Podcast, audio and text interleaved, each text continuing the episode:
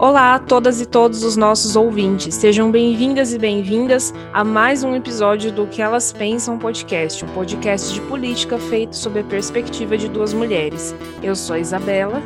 Olá, gente, eu sou a Franciele. Nossos episódios são sempre divididos em três blocos. No primeiro deles, a gente fala de Londrina. Nessa semana, a gente vai falar da greve dos trabalhadores do transporte coletivo, alguns problemas envolvendo a Telefônica e a Vicstar no pagamento de funcionários.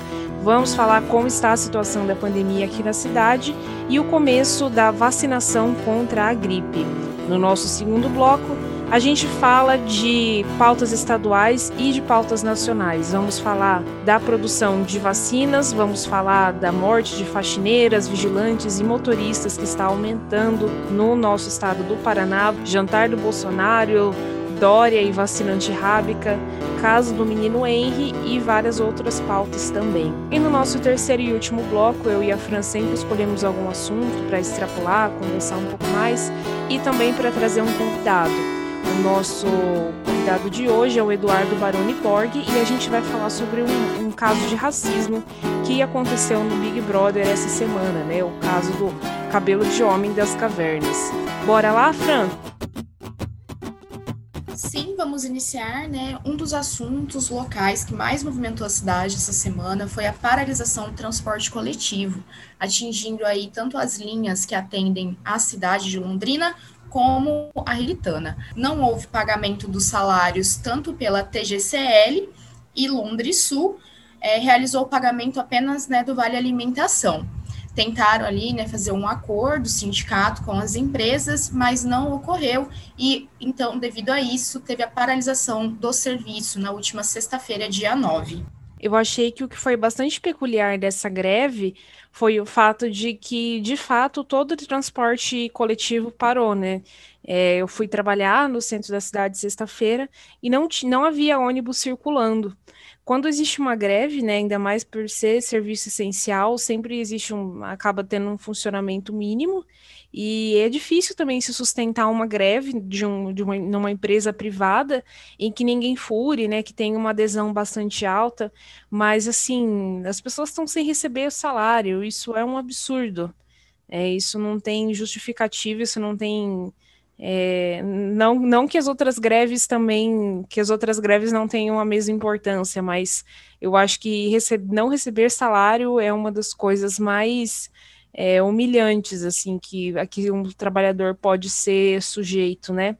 É, contudo, nessa sexta-feira, no final da tarde, foi expedida um, uma ordem da Justiça do Trabalho determinando que pelo menos 70% da frota volte a funcionar em horário de pico e 50% nos demais períodos do dia, sob pena de que os é, funcionários, ou quer dizer, os sindicatos, tenham que pagar uma multa aí de 40 mil reais por dia. Contudo, a resposta dos, do, dos presidentes de sindicatos foi que, se não tiver o nosso pagamento, nós não vamos voltar a trabalhar. Tem uma, uma fala aqui que foi feita pelo José Francisco, diretor do Sintrol que é o Sindicato dos Trabalhadores do Transporte Coletivo de Londrina. Entendemos a posição da justiça, mas não vivemos mais o regime de escravidão e não temos como, for, como forçar os motoristas a entrar nos ônibus a trabalhar sem que estejam e trabalhar sem que estejam recebendo os seus proventos.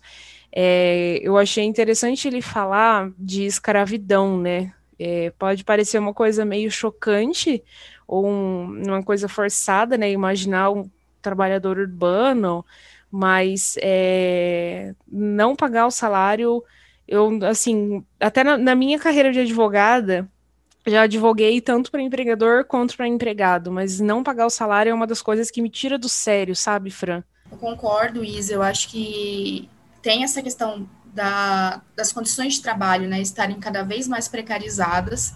E ali a justificativa da empresa, né, pelo menos da, da Grande Londrina, é que a pandemia e, consequentemente, a diminuição dos usuários de transporte tem feito com que a receita da empresa tenha diminuído e, consequentemente, comprometido né, a capacidade financeira. E aí, esse pedido, então, né, que foi expedido colocando a possibilidade né, de multa de 40 mil reais para os sindicatos, caso os trabalhadores não voltassem, foi a pedido né, da Grande Londrina, que alegou que não teria sido avisada né, em tempo hábil sobre a paralisação dos trabalhadores, o que estaria ali ferindo a lei de greve. Bem, é, eu acho que a, além dessas questões trabalhistas, né, tem também o fato de que Londrina, como nós já mencionamos aqui em episódios anteriores, né, tem uma das tarifas de transporte público mais caras do país, e por sua vez o transporte, né, a qualidade do transporte ofertado não acompanha os valores pagos, né? Então eu acho que há necessidade, né, nós sabemos que a pandemia afetou os caixas, né, das empresas, sem dúvida, mas o que me dá a impressão é sempre a, a corda arrebentando do lado mais fraco, né? Que é o trabalhador, mais uma vez, sendo é, precarizado em diferentes modos, né? Desde não receber o salário até essa necessidade de ter que se posicionar, né? Falando, olha, se eu não receber, né, eu não vou voltar a trabalhar porque não, não dá, eu preciso, né, garantir o pagamento dos boletos, né? E eu acho que, é, ah, só para pontuar, assim, a paralisação foi da Londres Sul, que faz zona sul da cidade, Transportes Coletivos Grande Londrina, e também da TIL, que faz o intermetropolitano. E, enfim, uma outra situação também que a gente que saiu uma reportagem na Folha de Londrina, parece que não são só os trabalhadores do transporte coletivo, né, é, que estão sem receber seus salários.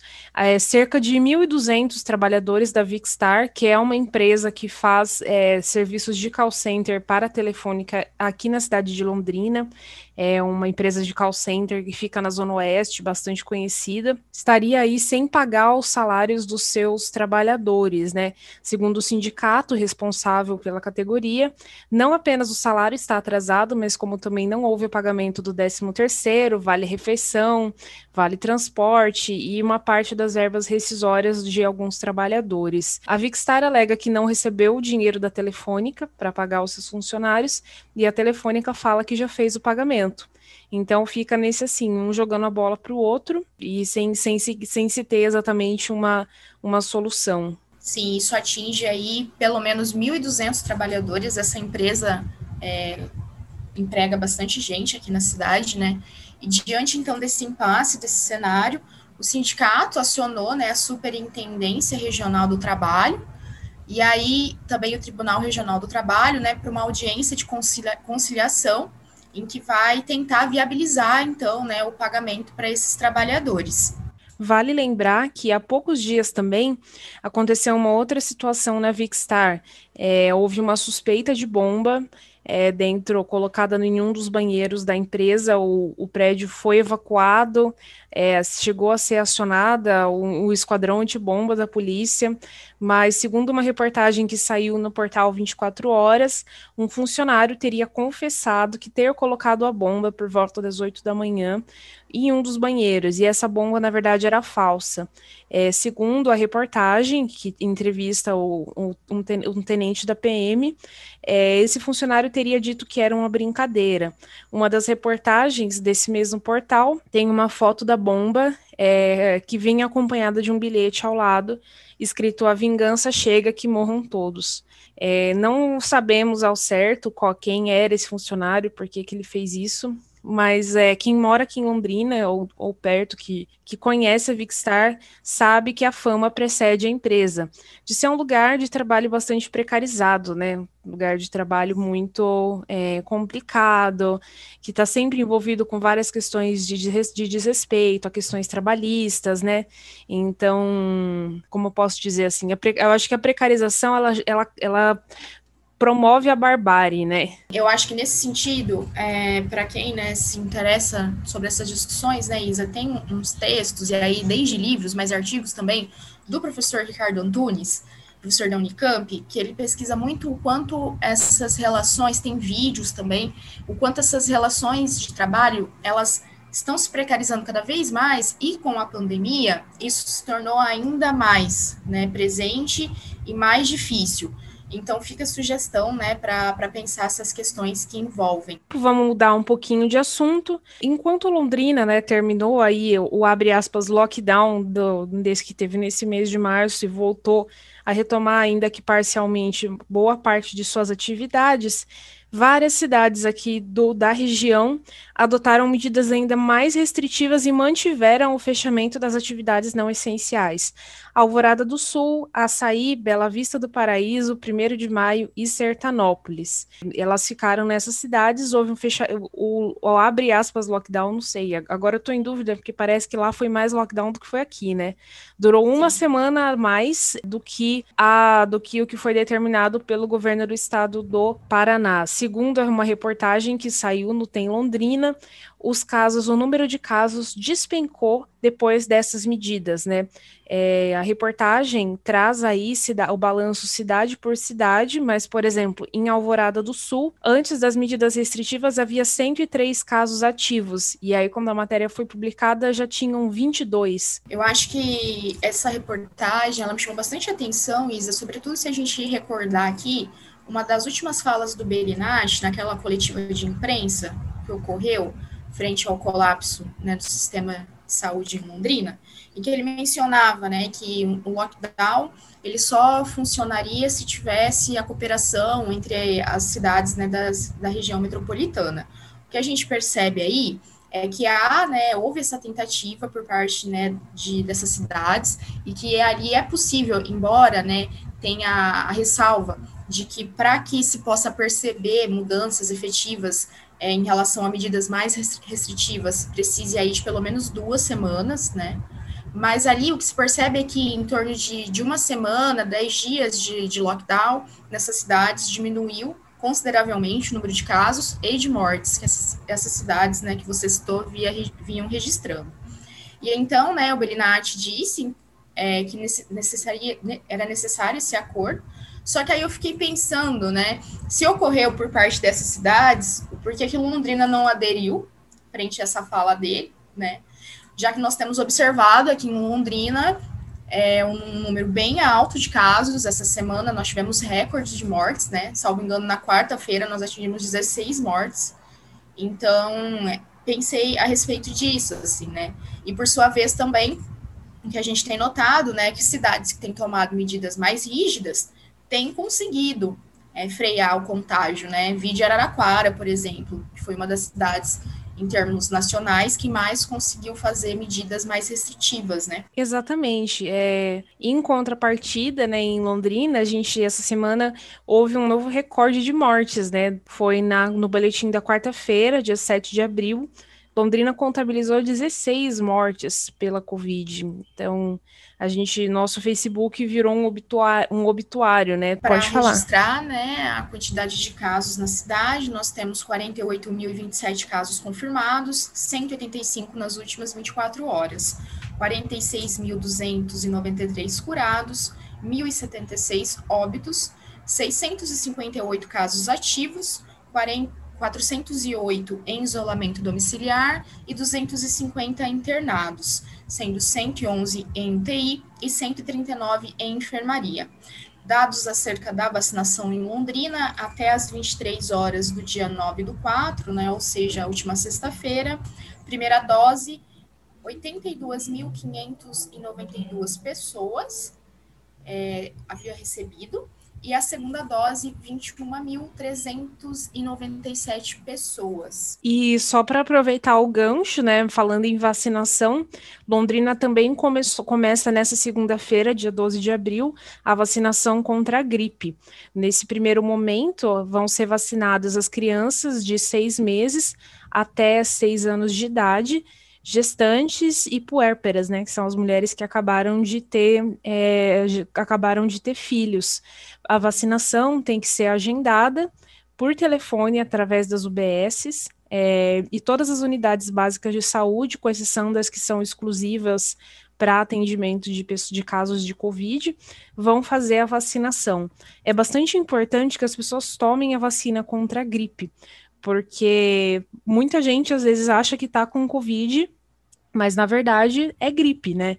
E isso previne que as pessoas, é, às vezes você está com algum sintoma, vai lá na UPA ou se expõe, né? Corre algum risco, pode acabar até se contaminando nesse caminho. Sim, sem dúvida. E tentar, né, Isa, fazer com que a, a Covid-19 não afete né, de maneira tão severa a vacinação de outras doenças, né? Porque a gente tem percebido que o Brasil tem diminuído muito a quantidade da vacinação é, envolvendo aí outras doenças, o que tem, sem dúvida, um aspecto de, de medo, né, das pessoas, e também o fato do, desse crescimento desses movimentos anti-vacina, né?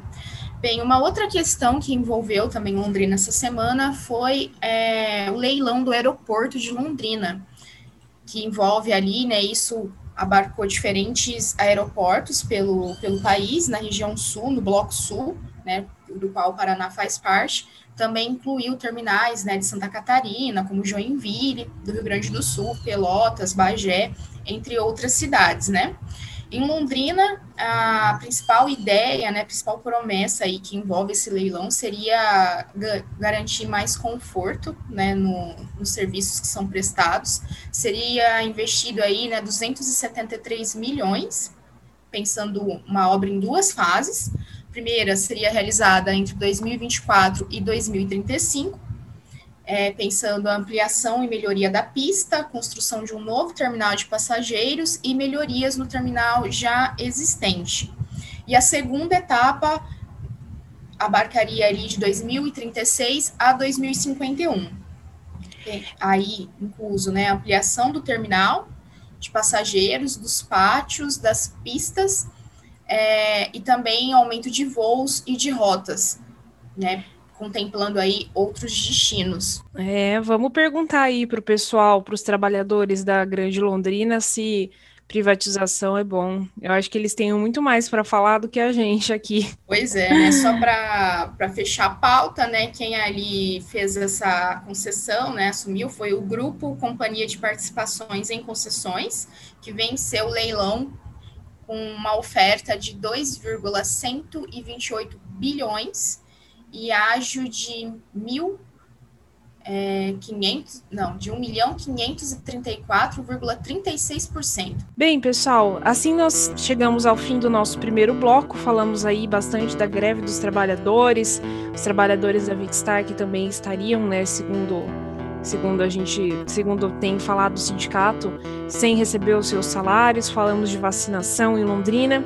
E agora começamos o nosso segundo bloco com uma triste estatística do estado do Paraná, né, especificamente de Curitiba. A morte de faxineiras, vigilantes e motoristas aumentou em mais de 200%. Sim, né, segundo então o levantamento, o número de contratos de trabalho de faxineiras, vigilantes, motoristas e outra no, outras nove profissões encerrados por morte do trabalhador em Curitiba, pensando o período de janeiro e fevereiro de 2021, aumentaram em média 225% em comparação a, fevereiro, a janeiro e fevereiro de 2020. Os dados são do Cadastro Geral de Empregados e Desempregados, o CAGED, sistematizados né, a pedido do jornal Plural. É, as faxineiras foram as profissionais com, ma com maior número de mortes no período, 11. Em 2020, né, havia ocorrido quatro óbitos no mesmo período vigilantes e motoristas de caminhão registraram nove mortes. E, e, você tem ali, no caso dos motoristas, o encerramento né, de contratos de trabalho por óbito aumentou 800% em relação a janeiro e fevereiro de 2020, quando só foi registrado um caso. Para quem quiser acompanhar esses dados em âmbito nacional, saiu essa semana uma reportagem no jornal É o País Brasil, que também né, trabalha esses dados, fazendo então, né, chegando algumas cidades aí em torno de 60% de maneira, né, a, a divergência nesse período entre 2020 e 2021. Bem, a gente está vendo, né, que a, a pandemia faz com que a corda sempre arrebente para o lado mais, fra mais fraco, né, a pandemia, ela ela tira o véu de cima das desigualdades sociais e parece que faz com que elas sejam ainda piores, né? É... Sim, porque se nós pegarmos né, esses trabalhadores, né, Isa, são trabalhadores que não têm, eles estão ali, né, é, dentre os serviços essenciais e não têm a possibilidade de realização de home office, né? Então, eles estão mais expostos, consequentemente, acabam sendo né, os mais atingidos pela, pela doença, né? Nessa semana também, um dado da Associação Medicina de Intensiva Brasileira apontou que pela primeira vez desde o início da pandemia, a maioria dos internados em UTIs da, da Covid são pessoas jovens, né? Jovens. E a Fiocruz também afirmou que o, rejuven que o rejuvenescimento da pandemia é evidente. É, a gente está vivendo um pico absurdo, né? É, eu lembro que algumas semanas atrás a gente veio gravar o episódio e eu falei assim: ah, a gente está com mais de 2 mil mortes diárias. Não duvido nem um pouco que a gente vai vir aqui daqui a pouco falar em 3 mil mortes diárias. O Brasil bateu mais de 4 mil mortes diárias essa, essa semana, né? Então o cenário está muito pior. Dias. Muito pior do que a gente imaginou que seria. E é a população trabalhadora que está morrendo, né? E segundo o levantamento né, da Associação Brasileira de Registradores de Pessoas Naturais, feito com dados de cartório de registro civil, as mortes em decorrência da Covid-19 no Brasil superaram pela primeira vez a soma de todas as mortes causadas por outras doenças. Essa semana também a gente está é, tá na iminência de ver o Brasil ser o único país do mundo que legaliza o ato de se furar a fila do SUS. Foi aprovado pela Câmara dos Deputados um projeto que permite a compra de vacinas pelo setor privado aqui no Brasil. Claro, assim, não, não vai ser ampla e restrita, tem uma série de restrições, tem que doar uma parte, mas o fato é que isso é um assassinato do esquema de vacinação, da vacinação é, pelo SUS, né? Nenhum país do mundo permitiu isso até agora.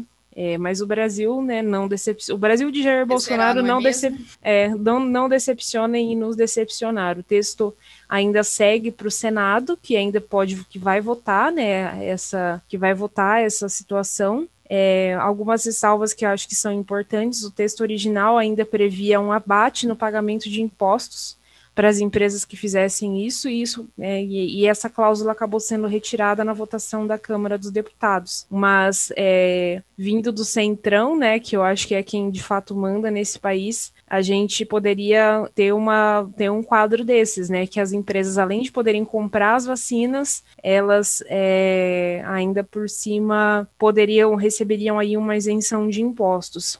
Pode parecer uma boa ideia para quem pode pagar, para quem tem um plano de saúde ou para quem poderia desembolsar 1.500, 2.000 reais, a gente não sabe quanto essa vacina custaria, né? Algumas coisas, né, Isa, que merecem atenção de, desse projeto de lei, o PL 948 de 2021. Primeiro, né, a agilidade do Arthur Lira em colocar isso, né, a aprovação disso, mostrando ali mais uma vez o que você bem disse, né, quem tem mandado no país de fato é o Centrão. E aí você tem, então, né, esse projeto, que, esse texto que foi aprovado por 317 votos a favor e 120 contra.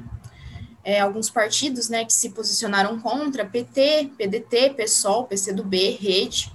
É, o que especialistas, né, afirmaram a respeito da proposta? Que enfraquece, né, o Sistema Único de Saúde, é, você tem ali um esvaziamento, né, com a aprovação disso da, da imunização via SUS, que a gente sabe que é o principal responsável, né, aporte ali da saúde no país, mais de 70% da população no Brasil depende do SUS. Também, né, uma falta de legitimidade que é colocada a Anvisa, que é o único órgão no país, né, com autoridade para aprovar o uso de medicamentos. Então você tem um enfraquecimento dessa entidade em um contexto em que as instituições elas têm sido muito atacadas. E aí, né, quem mais tem defendido essa compra, né, de, de vacinas, esse camarote VIP das vacinas, né? São principalmente ele pensando o um núcleo duro, né, bolsonarista, empresários como, por exemplo, né, o velho da Van, embora ele eu acho que tenha uma necessidade de a gente entender é, o Luciano Hangin como acho que precisa de, um, de, uma ajuda ali da, da psicanálise, porque, por exemplo, no levantamento que saiu essa semana da Forbes, indica que durante o governo Bo Bolsonaro, né, os negócios do dono da Van perdeu cerca de 5, bi, 5 bilhões de reais só em 2020. No entanto, permanece aí esse apoio, né? Por que será? Mas quem vai conseguir comprar essas, essas vacinas, né, Isa? Eu acho que isso são perguntas que a gente tem que levantar. Quais empresas vão conseguir? comprar. Até né? porque assim, até porque a gente também tem que lembrar que é, as farmacêuticas estão priorizando a venda para órgãos governamentais, né? Para entes públicos e não para o setor privado. Então, Sim. será que eles vão comprar as vacinas? O projeto fala só que tem que se é, que tem que comprar vacinas recomendadas pela OMS. Sim, né? E com o aumento da procura das vacinas, muito provavelmente vai ter também, né, um aumento de preços por sua vez, prejudica mais uma vez né, o Sistema Único de Saúde, que, como a gente sabe, infelizmente não tem conseguido né, comportar ali a, a vacinação. A gente tem andado a passos muito lentos né, na vacinação no Brasil. Ao mesmo tempo, também, essa semana, o STF terminou que o presidente do Senado instaure uma, instaure uma CPI para atuar, que é uma comissão parlamentar de inquérito, para apurar o comportamento, a atuação do governo Bolsonaro durante a condução da pandemia, né? Será que isso vai vingar? Não sabemos. É, o Bolsonaro, como sempre, não, não abaixou a cabeça, não, é, a gente não viu assim uma reação.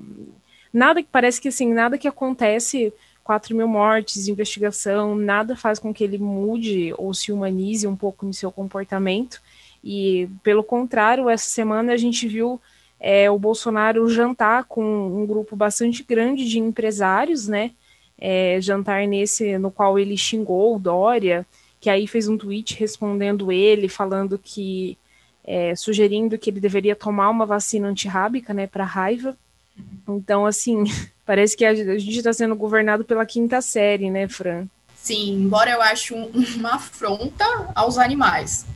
Eu acho que os animais eles mereciam muito mais da nossa é, eles contribuem muito mais para a humanidade, né, do que pessoas como Bolsonaro, por exemplo. É, pois é. é. Mas eu acho que em relação né, a essa CPI da, da Covid-19, né, o Barroso deu a declaração, né, fazendo a determinação ao Senado da instalação dessa comissão. O Bolsonaro ele respondeu ali, falando que, abre aspas, falta-lhe coragem moral e sobra-lhe, sentiu um, um ar meio Temer aqui, Isa, em própria militância política é, referindo-se né, ao Barroso. E, e, o Fux marcou então um julgamento né, do STF da CPI da pandemia para a próxima quarta-feira, adiantando ali né, a votação devido à urgência do tema. Nesse mesmo dia, o STF vai julgar a decisão né, do Faquin de reconhecer a incompetência né, do Sérgio Moro nos processos contra o, o ex-presidente Lula.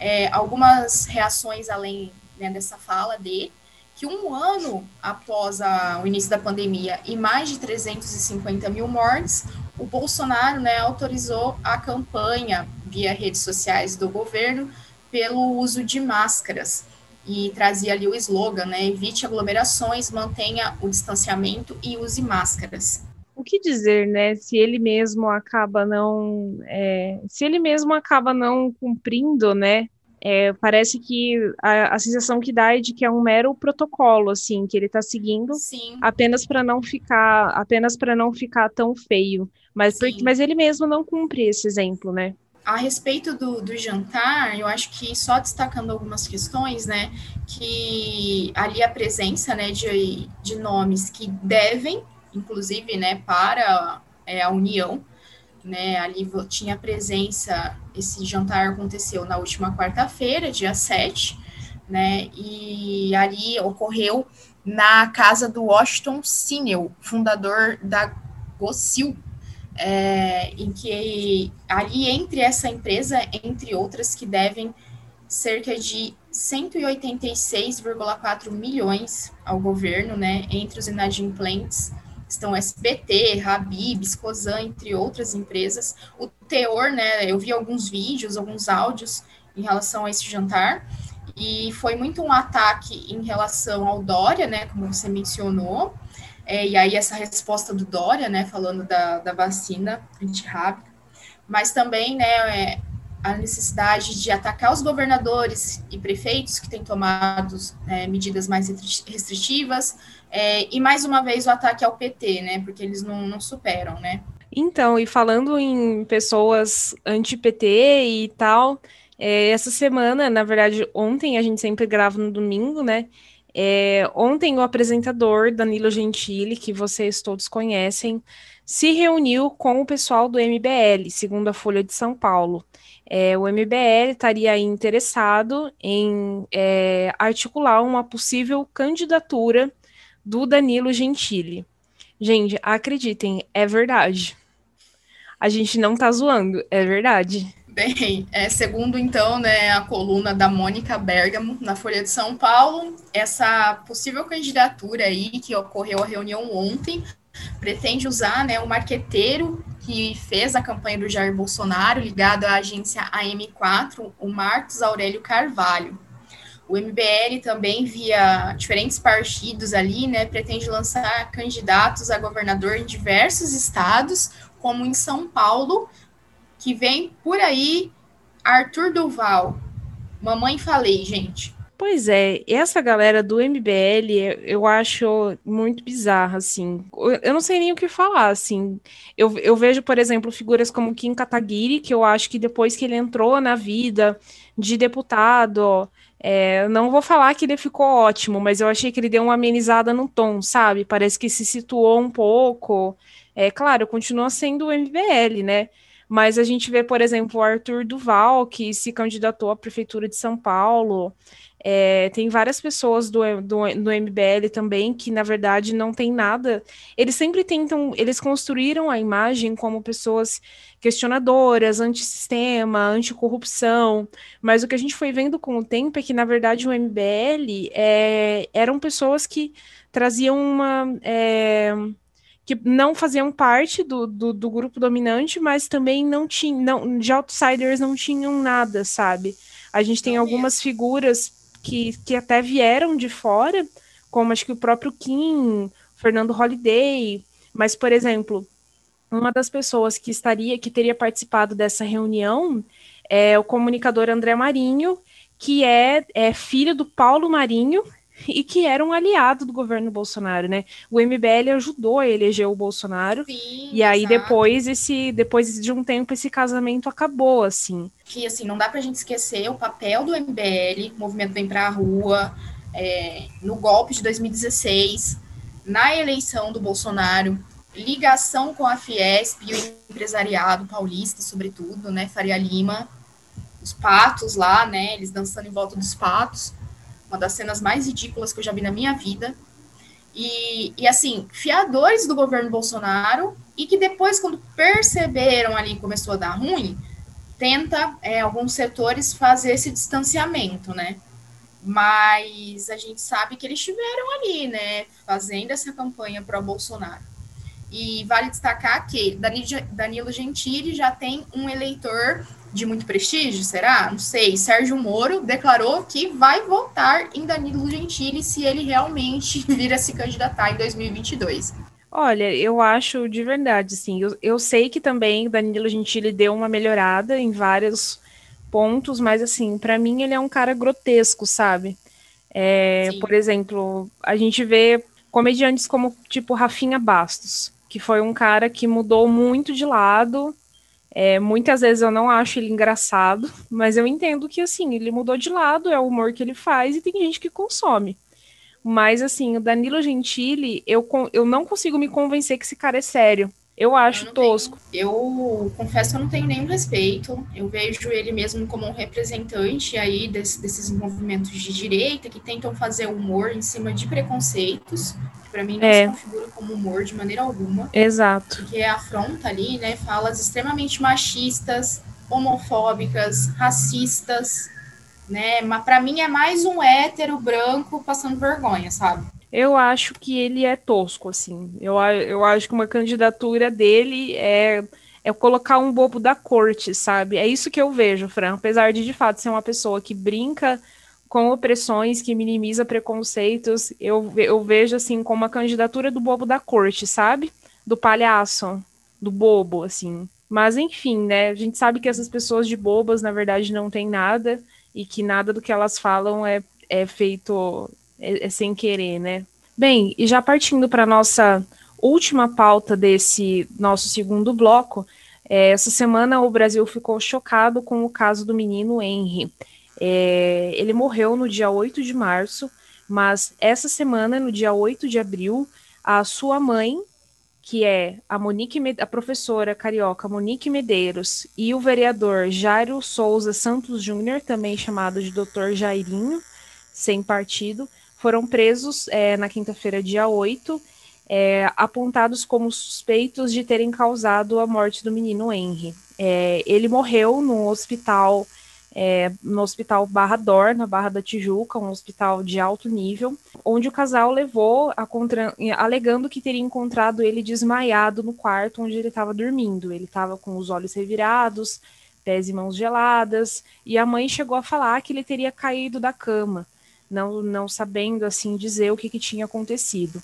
No entanto, é, a perícia, o relatório do IML sobre a morte do menino, apontou que ele tinha sido vítima de agressões, agressões essas que não batiam com uma possível queda. O laudo de necropsia é, constatou sinais de trauma, como equimoses, hemorragia interna e ferimentos no fígado, coisas que são é, indícios que são típicos de agressão, como se a pessoa tivesse é, como se o menino tivesse levado uma surra. Daí, durante essa semana, a polícia do, do Rio de Janeiro indicou que tanto a mãe quanto o padrasto seriam. A, a, na verdade, sim, vou parar de dar a volta, né? A suspeita é de que o padrasto, o doutor Jairinho, teria espancado o menino. E aí algum, ele teria morrido em virtude desse espancamento de autoria do, do seu padrasto. É, eu e a Fran, a gente ficou pensando se a gente deveria ou não falar sobre esse caso, né? Eu acho que casos como esse são muito complicados porque eles acabam explorando situações da vida íntima das pessoas. Então a gente já viu várias entrevistas do pai falando que essa desgraçada acabou com meu filho e não sei o quê. É, são casos assim que, que vão muito pro lado do sensacionalismo, né? Mas a gente decidiu falar dele aqui no podcast porque tem um assunto, tem, tem várias questões né, que atravessam problemas estruturais da nossa sociedade. Esse, esse padrasto, o doutor Jairinho, que é vereador no Rio de Janeiro, é um homem que já tem. É, já, já existem denúncias de violência doméstica de violência contra crianças por parte dele, né? Depois que estourou o caso do menino Henry, várias. É, Teve, teve ex que não quis se identificar, falando que ele rasgou as roupas dela, que a filha falou que foi afogada na piscina. É, ao que tudo indica, é um homem que já tem uma, é, já tem uma característica de ser violento, né? Além dessa questão né, da violência doméstica, ele também tem ligação ali né, com uma moralidade religiosa é, significativa, né? Ele concorreu pela primeira vez às eleições de 2004 né, se tornando-se o vereador mais votado pelo Partido Social Cristão, PSC. Também teve, né, foi líder do governo na gestão do Crivella, republicanos, né, do Partido Republicanos, ligação, né, partido da Igreja Universal do Reino de Deus. E também, né, algumas reportagens, como por exemplo na revista Fórum, coloca, né, a ligação dele com possíveis grupos, né, envolvimentos com milícias no Rio de Janeiro é, em 2008, né, uma equipe da reportagem do jornal O Dia foi torturada por milicianos na favela do Batã, na zona oeste carioca. E naquela época, né, o, o pai do, do Jairinho, do vereador, foi acusado de ser um dos políticos envolvidos, né, com os criminosos. Então ali você vê, né, um histórico, né, de, de violências diversas envolvendo, né, tanto ele quanto familiares. Pois é, assim, eu acho que esse caso a gente. Só as investigações vão poder falar de fato o que, que aconteceu, mas ao mesmo tempo eu achei interessante assim quantas mulheres a gente já não conhece ou conheceu que acabaram se envolvendo com homens violentos e esses homens causaram danos irreversíveis a ela ou às suas famílias e aí elas acabam sendo coniventes com essa situação, né? Algumas reportagens falam que a mãe sabia que o padrasto era violento, que não, não se sabe se ela, se ela sabia sobre esse espancamento que causou a morte do menino Henry, mas é, ela sabia que ele era um homem violento.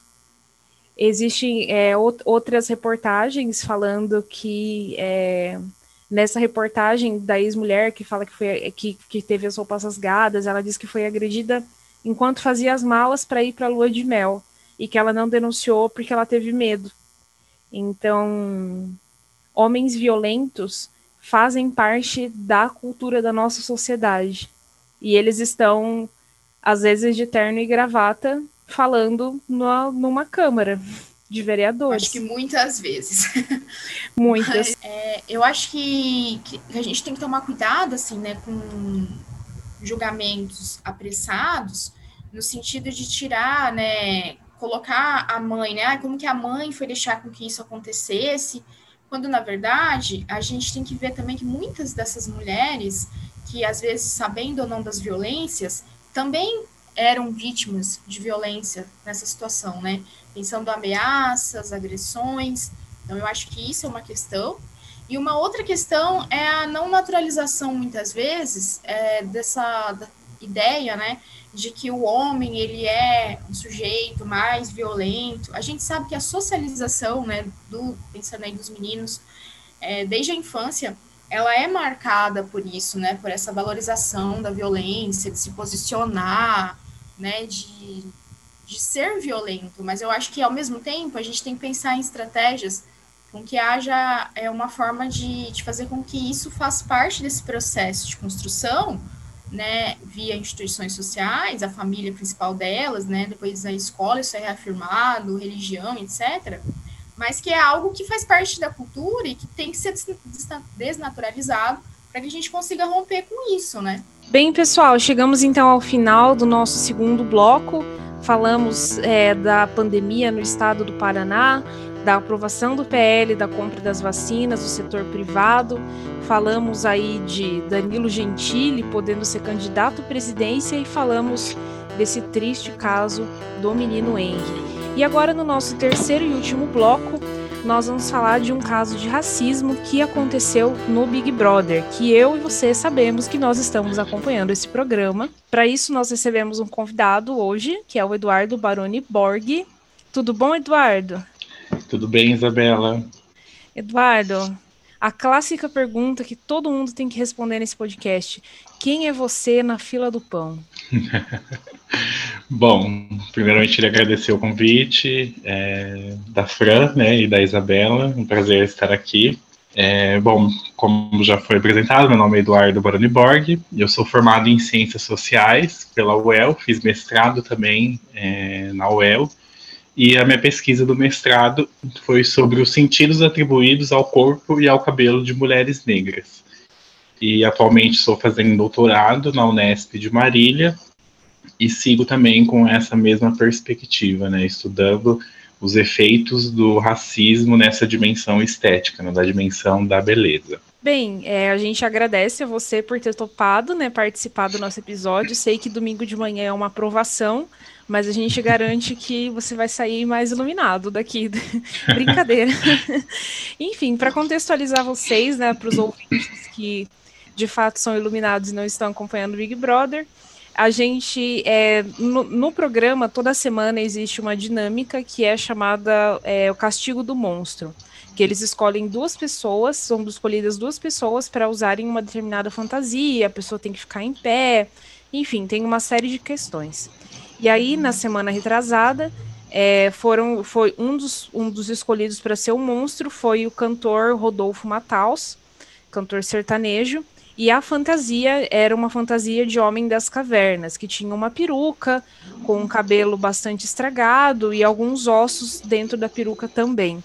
E dado momento no programa, ele comparou o cabelo de, ele comparou o cabelo da peruca ao cabelo do participante João, do professor João, que é um homem negro, falando que era assim, fazendo é, entre abre aspas uma piada, como se fosse muito engraçado o cabelo do João ser, entre abre aspas de novo, parecido com o cabelo do Homem das Cavernas. É, ele reafirmou algumas vezes isso, e aí mesmo quando o, depois o participante João expôs a situação, é, ele continuou batendo, tipo assim, não estou entendendo, não fiz por mal, enfim, todas as problemáticas aí que eu acho que o Eduardo vai poder falar muito melhor. Para a gente começar, assim, Eduardo, por que que isso é racismo? Bom, vamos lá.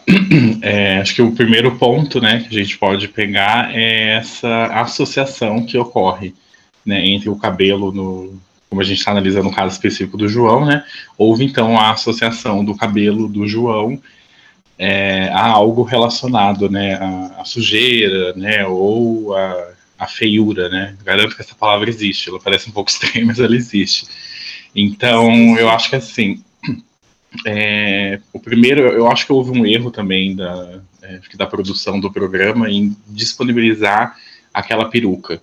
Né? Eu acho que a, ajudou, né, contribuiu com essa é, associação. Né? A, peruca visivelmente é, tinha a intenção de representar um cabelo mal cuidado, né? porque tentava remeter ao homem das cavernas. Né? Então, sabemos que naquela época não existiam todos esses cuidados que nós temos hoje.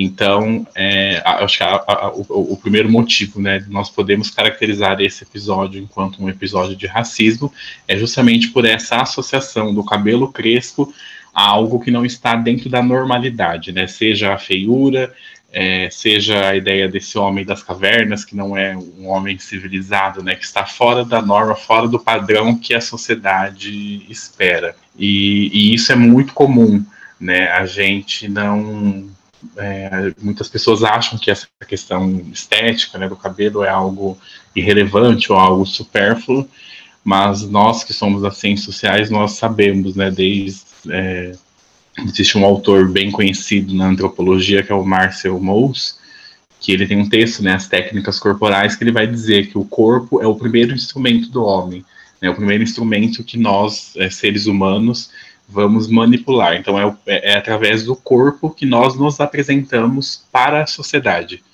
Então, a sociedade, por sua vez, ela vai nos julgar, num primeiro momento, por essa aparência. Então, tem uma expressão muito clássica, né? Quando a gente está com o, o, cabelo desarrumado, ou a gente está com uma roupa é, não está muito bem vestido, isso a gente tem que problematizar, né? O que é um cabelo desarrumado, o que é estar mal vestido. Muitas vezes a gente ouve essa expressão, nossa, tô parecendo um louco, tô parecendo um maluco. Isso é uma forma também pejorativa durante muito tempo, né? É, as pessoas foram classificadas dessa forma. Né? Nós sabemos que muitas pessoas foram parar em, instituições é, psiquiátricas não tendo problemas mentais justamente por serem julgados por sua aparência. Então já não é de hoje que a sociedade julga os indivíduos pela aparência. Então há todo esse julgamento, né? Essa pessoa não está dentro do que a sociedade espera, que é um cabelo cortado, um cabelo bem arrumado, bem vestido, ele vai ser considerado fora desse padrão.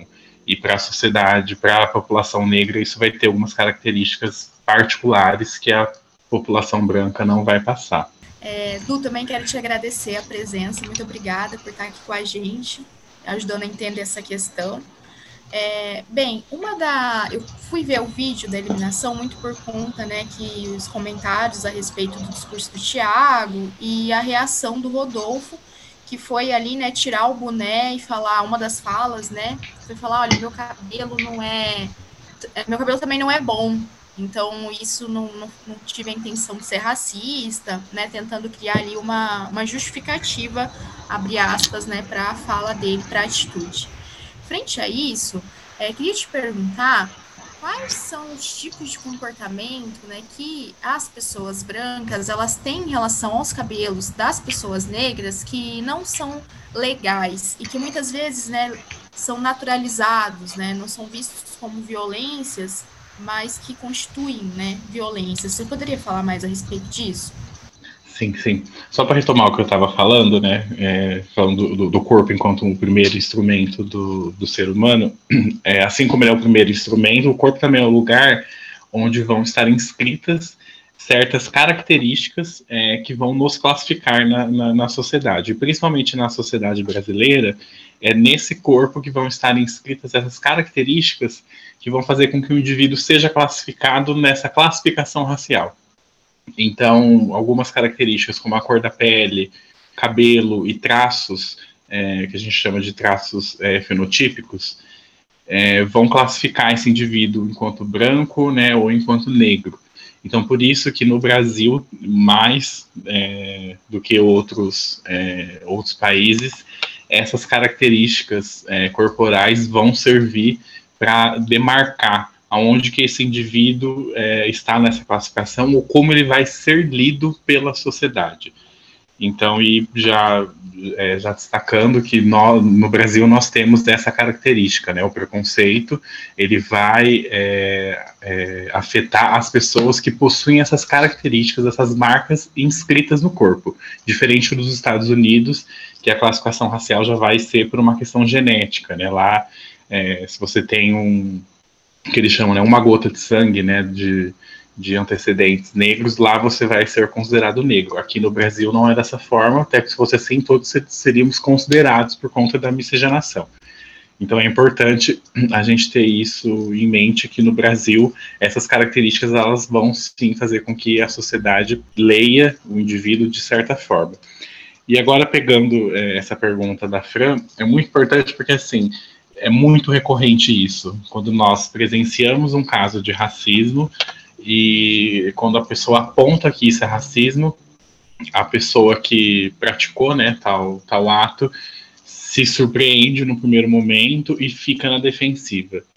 Eu já faz uns dois anos que eu tive contato com um, um termo que para mim ele traduz bem é, é, é, essa, esse momento, que é um termo de uma pesquisadora branca norte-americana, que é a Robin DiAngelo, que é o termo fragilidade branca. Né? Ela usa esse termo para outras questões, como fragilidade heterossexual e fragilidade é, masculina. Então, vou me atentar ao termo fragilidade branca, né, que é o que a gente está discutindo. Então, o que seria essa fragilidade branca? Ela vai dizer que as pessoas brancas, ao decorrer de suas vidas, elas nunca são convidadas a, a pensar a questão racial. Porque elas possuem, justamente por serem brancas, né, e elas possuírem os privilégios de pessoas brancas, muitas vezes, primeira coisa, né, no, no, nos convívios, né, durante o, o decorrer da sua vida, na escola, na família, no trabalho, nas relações afetivas, quantas pessoas negras essas pessoas brancas têm contato. E não são pessoas conhecidas, são pessoas, essas pessoas que a gente estabelece é, relações mais íntimas, né? Quando você tem, quando você não está bem, quando você tem que contar um segredo, essas pessoas fazem parte desse círculo mais íntimo. Quantas pessoas negras? É, eu acho que é a primeira pergunta que as pessoas brancas têm que fazer. Quantas pessoas negras fazem parte do meu círculo mais íntimo de amizade? Porque geralmente você não tem, né? É o que essa autora fala, que as pessoas brancas elas vivem a vida inteira numa segregação racial sem questionar que estão vivendo nessa segregação racial. Então, por não terem contato com pessoas negras e não se depararem com esses casos, muitas vezes elas passam boa parte da vida sem esses conflitos raciais o que não ocorre com as pessoas negras. As pessoas negras não têm esse privilégio de não serem convidadas, ao decorrer de suas vidas, a pensarem sobre a questão racial, porque ou elas vão ser vítimas de, de racismo, ou uma outra questão que eu tenho certeza que aconteceu agora com o caso Big Brother, que quando ocorre um caso de racismo, várias pessoas brancas começam a mandar mensagens para pessoas negras conhecidas, ah, o que você acha sobre isso, né? Como se as pessoas negras tivessem obrigação de falar sobre, né? Ontem eu vi um vídeo no, no, no Instagram do, de uma pessoa fazendo ao contrário, né? É, então, se, se o, o contrário fosse feito, né? Ah, vamos chamar então todas as pessoas brancas a se posicionarem sobre o que o Rodolfo falou né? E as pessoas brancas vão estranhar, mas por que, que você está vindo falar comigo, né? Porque elas não se pensam quanto pessoas brancas. Então nós temos isso, né? As pessoas brancas geralmente elas não são convidadas ao decorrer de suas vidas a pensar sobre a questão racial e não se pensam enquanto pessoas racializadas, porque nós só demarcamos o que é considerado como diferente, que é uma herança desse passado e que se faz presente desse passado colonial, né, dessa mente colonizada que nós temos, que nós marcamos aquilo que é considerado diferente na norma. Então nós marcamos o negro, nós marcamos o homossexual, nós marcamos a mulher, né, e não marcamos o, o, o oposto disso, né. Então essas pessoas elas crescem, né, na, na é, elas crescem sem se depararem com essas situações e aí, quando são acusadas de racismo, elas não estão preparadas né, para discutir isso. E a primeira reação, muitas vezes, é exatamente essa defensiva. muitas pessoas se armam, ficam ofendidas, e aí o que pode ocorrer, o que muitas vezes ocorre, é que inverte a situação. Aí quem foi vítima de racismo vira o opressor, e quem foi o opressor vira o oprimido. E isso muita, ocorre muitas, muitas vezes, assim, né? E, e por que, que ocorre isso? Porque geralmente a primeira reação da pessoa é: eu não tive a intenção. Mas nós, né, que estudamos é, as desigualdades, as formas de preconceito, nós sabemos que para o preconceito ele existir na sociedade, né, ele se perpetuar, ele não precisa da, da intenção, né? Então, o, nós entendemos que o racismo é, isso é uma coisa que tem que ficar, acho que, muito explícito na cabeça das pessoas que se comprometem com a pauta antirracista. O racismo é um sistema que estrutura a sociedade brasileira e as demais sociedades. Então, dificilmente, claro que vão ter casos mais extremos, mas isso é uma coisa que eu sempre falo nas oficinas com, é, com os estudantes, com professores. Dificilmente você vai ver um caso de alguém sentar com uma criança e falar: oh, a partir de hoje você vai odiar pessoas negras, ou você vai menosprezar as mulheres, você vai odiar os homossexuais, transexuais. Dificilmente isso ocorre. Mas, mesmo isso não ocorrendo, nós vemos que na sociedade são essas as pessoas que continuam sendo discriminadas. Então, como que esse preconceito é passado? Né? Ele, justamente ele é passado pelo não dito, ele é passado porque essas pessoas elas vão é, ser inseridas em locais em que essas pessoas não ocupam espaços de poder. Né? Então elas vão estar, elas naturalizam as desigualdades. Né? Então, dificilmente é, esse preconceito ele é passado de uma forma direta. Então, não é porque você nunca chamou uma pessoa negra, né? É, vou utilizar aqui um termo que é muito ruim, assim, mas explicitamente, né? Você não foi racista explícito, chamou, comparou alguém com, com algum animal, enfim é, chamou de macaco, não é porque você nunca fez isso que você não é racista. Né? O racismo ele vai ocorrer sem o consentimento do agente. Muitas vezes ele vai ocorrer, então é uma vigilância constante. Né? Então, essa autora que eu comentei no início, né, a Robin de Angela, ela fala: o primeiro passo é assumir, eu sou racista. Né? E é uma coisa que eu sempre brinco quando a pessoa fala, ah, eu não sou racista, né? Eu pergunto, mas você foi criado onde? Onde? Em Marte, né? Porque se você vive né, na, no planeta Terra, é, você está dentro de uma sociedade que é estruturada no racismo. Então, uma hora ou outra, você vai é, é, aprender a ser racista, mesmo que seja pelo silêncio, mesmo que seja pelo fato de você ter passado a sua vida toda sem se deparar com discussões sobre o racismo. Então, isso faz com que você seja é, racista.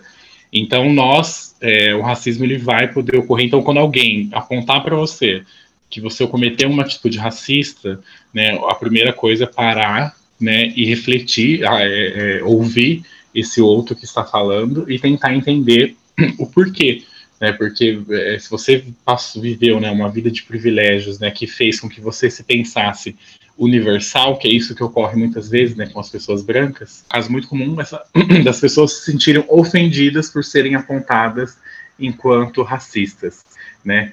E eu acho que a, a, o que a Camila de Lucas falou, né, na, na, naquele dia da eliminação, eu acho que traduz muito bem é, o que boa parte da população negra brasileira está passando, assim, né? Estamos cansados de ter que ficar explicando a todo momento. Ainda mais no contexto do Big Brother, que ocorreu com uma pessoa é, que tem, o, como ela mesma diz, né, tem acesso a redes de conhecimento, e as pessoas têm que procurar, né, se, é, se atualizar dessas temáticas, já passou da hora, né, de, dessa desculpa, né, eu não sabia, né, a internet está aí realmente para para a gente se, se atualizar sobre isso. Eu recebi uma figurinha ótima. Quem quiser ser meu web amigo, eu mando. Que é uma cara do Rodolfo toda zoada, escrito assim: ninguém me ensina. Exatamente. E é capaz que as pessoas se sintam, pen, sintam pena dele, né? Uhum. Por, por, conta disso. Assim, é isso Pô, que é, é.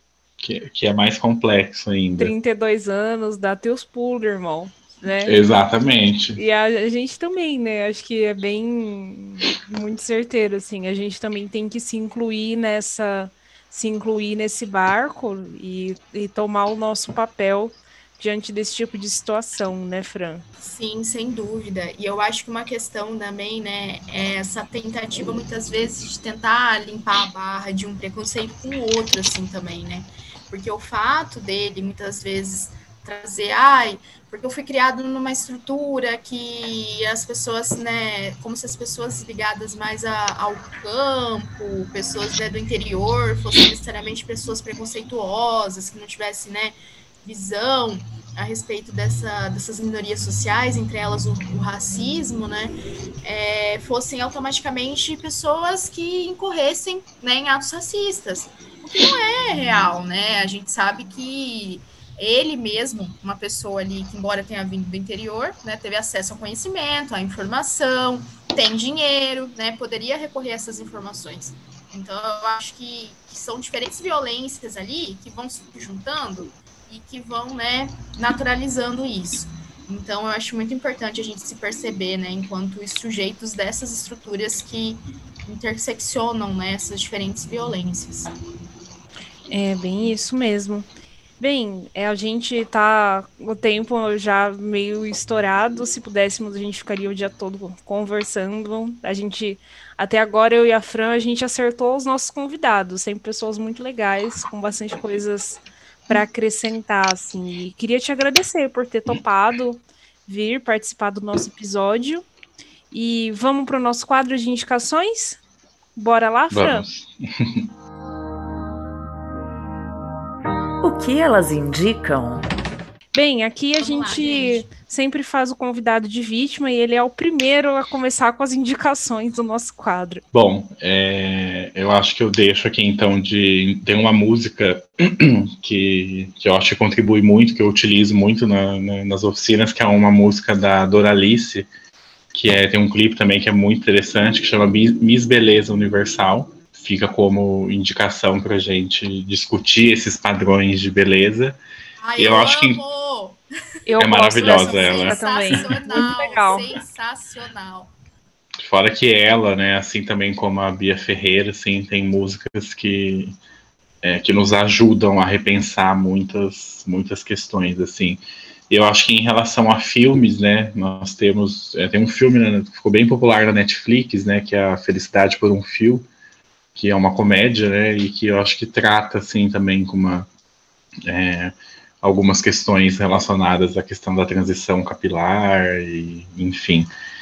E eu acho que se fosse para indicar algum livro, eu acho que, assim, um livro que, que me, me ajudou muito na, nas pesquisas, que foi uma das pioneiras a, tra a, a tratar, né, dessas questões dentro da academia, que é um livro da Nilma Lino Gomes, né, que chama Sem Perder a Raiz, né, Corpo e Cabelo como símbolos da identidade negra brasileira, que é um livro que foi reeditado agora recentemente. São essas indicações. Bem, vou eu então, eu vou fazer duas indicações, uma para pensar mais a situação do, do racismo de maneira geral no Brasil, mas que, que é o, o livro do Florestan Fernandes, a, integra, a integração do negro na sociedade de classes, que é um clássico, né, no âmbito das ciências sociais mas que eu acho que ele traz ali, né, o aporte de trazer esses elementos históricos e esses resquícios, né, do sistema escravocrata, o quanto que isso vai estruturar a nossa sociedade, que eu acho que isso vai muito no sentido também do que o Du falou, da gente se perceber enquanto agentes nessa estrutura. E uma das questões também que ele levanta ali, né, do, do preconceito de ter preconceito, que muitas vezes isso acaba é, fazendo com que a gente não enfrente é, o problema né, de frente. O preconceituoso é sempre o outro, nunca sou eu. Né, e a gente vai naturalizando isso. Então, essa é, é uma indicação. E uma indicação especificamente sobre é, reality shows, eu indicaria um, um livro da, também de uma socióloga que se chama Rituais de Sofrimento, que é da professora Silvia Viana, em que ela vai analisar ali é, como que esses reality shows eles trabalham com diferentes é, desigualdades e cria, né, a partir de uma perspectiva muitas vezes sensacionalista, mas o quanto que isso vai explorando e criando um nicho de público que, que é, na verdade, aquela ideia da sociedade do espetáculo, né, que a gente já viu em produções anteriores, o quanto que isso vai alimentando esses sentimentos, né, e a gente vai consumindo isso e fazendo esse processo de naturalização. Então, fica essas duas indicações. É, sabe, enquanto você estava fazendo, né, comentando das suas coisas, e também antes, assim, quando eu estava trocando uma ideia com a Fran, uma questão que eu pensei, assim, eu faço progressivo no meu cabelo há muito tempo. Eu tenho cabelo cacheado, né? E há muito tempo atrás, assim, eu já pensei que era a mesma coisa que uma mina negra que alisasse o cabelo, sabe? Que era a mesma situação, que a gente estaria no mesmo barco. Mas a gente não está, porque pelo fato da minha pele ser branca, o meu cabelo cacheado natural não é lido pela sociedade da mesma forma que o cabelo crespo de uma menina preta. É diferente o tratamento, assim. As pessoas podem falar que meu cabelo cacheado é feio, é inadequado, mas as pessoas nunca vão associar ele, por exemplo, com o cabelo de um, de um homem das cavernas, né? Então eu acho que é, nesse sentido eu vou fazer uma indicação meio diferente hoje. Eu vou indicar um perfil do Instagram uma mulher que chama Alexandra Gurgel, é arroba Alexandrismos, não sei se vocês conhecem. Eu acho que ela é, tipo, ela fala muito sobre corpo, cabelo, aceitação, corpo gordo também. Eu acho que ela é, ela fala as coisas de um jeito, ela é bem, tipo, ela é bem pá, sim, vai direto ao ponto. Mas eu acho que ela traz as coisas de uma forma leve, divertida às vezes.